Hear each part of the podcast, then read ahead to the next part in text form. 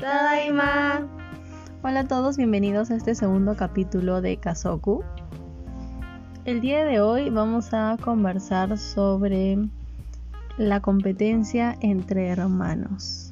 Bueno, en este caso entre hermanas, ¿no? Un tema que, que de hecho nos afecta a todos en algún momento de nuestra vida y que puede terminar mm, definiendo la relación entre dos hermanos. Entonces para esto vamos a vamos a empezar conversando sobre una pregunta mm, interesante que es ¿Alguna vez has sentido que tu hermana es tu rival? Uy. Mm. No sé si es algo biológico en el que, y bueno, tú tal vez puedes explicarnos un poco más de ese tema, que a veces cuando tú eres niño ves que esta persona está... Eh, o con esta persona estás compitiendo por los recursos de alimentos o cariño de los padres, ¿no? ¿Cómo es ese lado psicológico? Ah, o sea, recuerdo que el ciclo pasado eh, sí lo vi, e-, ese es un tema. No recuerdo bien cómo era, pero, o sea, sí, ay, lo siento amigos, es que borré la memoria, pero sí, o sea, sí recuerdo que e-, era un rasgo que, que había visto, pero lo traigo para el siguiente capítulo. Muy bien. Pero, explícalo, explícalo a tu manera, a ver. yo creo que sí, ¿no? Sobre todo, bueno, en mi caso fue, fue bastante chocante porque yo fui hija única por siete años. Y no solamente hija única, sino también sobrina única y nieta única, ¿no? Entonces, creo que por todo ese, ese tiempo yo había interiorizado de que todos los tíos, todos los abuelos eran solo para mí. Y el hecho de que venga. Y además porque creo que la familia, o sea, con la que vivíamos en la casa, eran como bien expresivos y se preocupaban un montón por engreírme, entonces eso eh, hizo que se, como que acrecentara mucho más ese sentimiento, ¿no? Y el hecho de que tú llegaras fue como un, ok, esta persona me está quitando el trono, literalmente. y eso que, que recuerdo que papás conversaron con nosotros, conmigo, ¿no? Este, de que o sea, va a venir una hermanita, pero no significa que te vamos a querer menos, ¿no? Y si sientes algo puedes comentarnos, pero aún así sientes que alguien te quita el trono, pues, ¿no? Porque ya no solamente están pensando en ti, sino están pensando en la bebita. Y además, o sea, yo teniendo 7 años, ya es como que tú eres más o menos capaz de hacer las cosas por ti misma, en cambio esta bebé no. Claro, es indefensa. Exacto, entonces todos empiezan a darle como mucha más atención o sea, contestando esa pregunta, pues como yo soy la menor, yo no sentí eso porque pues yo recibí el cariño. Pero creo que yo empecé a sentir que éramos rivales. Sí lo he sentido, pero ya más de adolescente. Porque, bueno, o sea, también cuando muchas veces jugábamos de niñas así, también era por atención o algo así, pero como que de verdad lo sentí ya cuando era, era más adolescente y estaba en el colegio y sentía como que yo sentía que yo quería hacer cosas, pero sin darme cuenta esas cosas eran las mismas cosas que tú hacías. En distintas, en, en, el colegio, en distintas cosas. Y yo sentía que era como que yo, yo te quería vencer, o sea, yo quería ser mejor que tú, así. Y más porque sentía que en mi caso papá siempre mm, ponía muy en claro que tú eras el ejemplo. Entonces como que siempre decían, tu hermana es así y tú no eres así. Y es cierto, yo soy, tengo otras cualidades, tú también tienes otras, como tú eres mucho mejor para los estudios que yo, pero bueno, ya nos demos cuenta de eso. Pero también, por ejemplo, yo soy más creativa o, o cosas así, ¿no? Pero yo no me di cuenta y yo sentía que yo tenía que tener las mismas cualidades que tú. Y como no era así, pues yo sentía que me iba mal en la vida. Uf, es que creo que eso de poner el mayor como ejemplo, eso, eso es lo peor que puede pasar. O sea, ah, y además, el hecho de ser yo nuevamente, ¿no? La mayor nieta y la mayor sobrina. O sea, siempre los abuelos eran como. Tú eres el ejemplo, tú pones la pauta, tú les enseñas a tus a tus primos, cuando luego empezaron a nacer los primos. O sea, como que tú les enseñas, tú le enseñas a tu hermana qué camino seguir. Entonces, no solamente es como para ti crear, creo, no sé, por lo que dices, o sea, crear un modelo ideal a seguir, sino para mí era como una responsabilidad horrible. O sea, y eso hasta, hasta hace no mucho, ¿no? O sea, siempre he sentido eso de no puedo cometer errores porque todos mis primos me están viendo, mi hermana me está viendo, entonces es como feo. Pero bueno, no nos desviemos del tema. Em, Pero está relacionado con la siguiente pregunta. Sí, sí, sí, sí. Eh, que es, ¿te has sentido menos al compararte con tu hermana? Ah, sí, todos los días. Em, es que creo que es por lo mismo, porque creo que ahora ya crecimos y estamos en otra etapa. Pero yo me sentía así, o sea, como decimos, la familia es como de comparar, ¿no? Los abuelos sobre todo es como que tienes que hacerlo bien. Yo nunca sentí esa presión con mis primos porque yo sentía que me iba mal, entonces creo que era como, más bien no sean como ella, pero yo misma me comparaba contigo y era como, uff, no, o sea, ¿por qué yo no hago esto bien? ¿Por qué yo no soy así? ¿Por qué yo no leo tan rápido? ¿Por qué mil cosas? ¿O por qué yo no hablo de tal manera? Eh, pero creo que después sucedió algo como hace un par de años que creo que ambas nos dimos cuenta e interiorizamos, bueno, yo por lo menos, que, o sea, somos hermanas, pero somos completamente distintas. Y, o sea, por más que tal vez hagamos algunas cosas juntas, cada uno tiene su esencia y cada uno tiene sus cualidades. Y creo que eso me hizo cambiar la manera de cómo verte. Sí, claro. De cómo verte. de hecho, o sea, ahora ya podemos verlo así, ¿no? Pero antes era distinto. Por ejemplo, algo que, bueno, no sé si en algún momento te dije, pero eh, cuando yo me sentía menos al compararme contigo, y eso que nos llevamos siete años, ¿ah? O sea, yo sentía que, por ejemplo, tú eras mucho más amiguera y más sociable, y a mí me costaba un montón eso. Entonces, siempre que veía como que tú hasta te ganabas a mis amigos, yo sentía como, me sentía mal en ese aspecto. Y. Y además creo que otra cosa importante que no necesariamente podría considerarse entre comillas y según el el ideal de, la familia como bueno.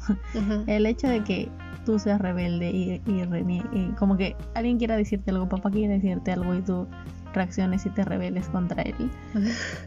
Sentía que eso era una capacidad que yo admiraba demasiado que yo no podía hacer, porque yo siempre era como, sí, sí lo voy a hacer, ok, ya no quiero generar problemas, entonces me callo para seguir con este ideal que me están imponiendo, ¿no? Entonces, el hecho de ver que tú simplemente le respondías y se generaba el conflicto en la casa, pero ya, ¿qué importa a ti? Eh, yo sentía que, que sí me sentía menos al compararme contigo en ese aspecto. Mm. Es que fue algo que nos costó trabajar bastante ambas. O sea, ahora creo que ya es distinto, pero, pero sí, o sea, dije, no sé, por eso es que yo siento que nunca he tenido la presión que tú has tenido de ser el modelo, más bien yo sentía que yo sentía que nadie esperaba nada de mí, entonces como que no me importaba decir las cosas porque era como, ah, o sea, igual tenemos una mala opinión. claro. Pero bueno, y o sea, felizmente lo hemos como podido superar, ¿no? Pero sí. ¿tú crees que esta competencia pueda arruinar relaciones en otros hermanos? O sea, sí, yo creo que si es que no lo hablan, ¿no? Por ejemplo, yo creo que hasta ahora algunas cosas sobre la carrera profesional, que sí algunas cosas me, me estresan y siento que tú eres mejor en eso, porque obviamente ya me lleva siete años y ya estás trabajando, pero creo que el hecho de conversarlo y decir como cómo te fue y que tú me digas, oye, o sea, tranquila porque como mírate en, no, no te compares conmigo, ¿no? Sino mírate en el momento que tú estás. Y creo que sí, o sea, si es que los hermanos no conversan sobre eso también y no se abren sobre cómo lo que siente uno, yo creo que sí, o sea, puede llegar a romper, ¿no? Hermandades. Creo que lo más difícil es cuando los papás o la familia ah, sí. Tiene como una estructura de valor, si se quiere, eh, y la dejan clara, ¿no? Eso, y si es que no se habla, yo creo que sí puede generar mucho resentimiento, porque mm, por ejemplo, en nuestro caso, ¿no? Para papás, la, el ideal era ser bueno en los estudios, por ejemplo, y no tanto la parte creativa, ¿no? exacto. Entonces, eh, podrían ellos pensar que según ese modelo de pensamiento, yo era, digamos, una mejor hija que tú.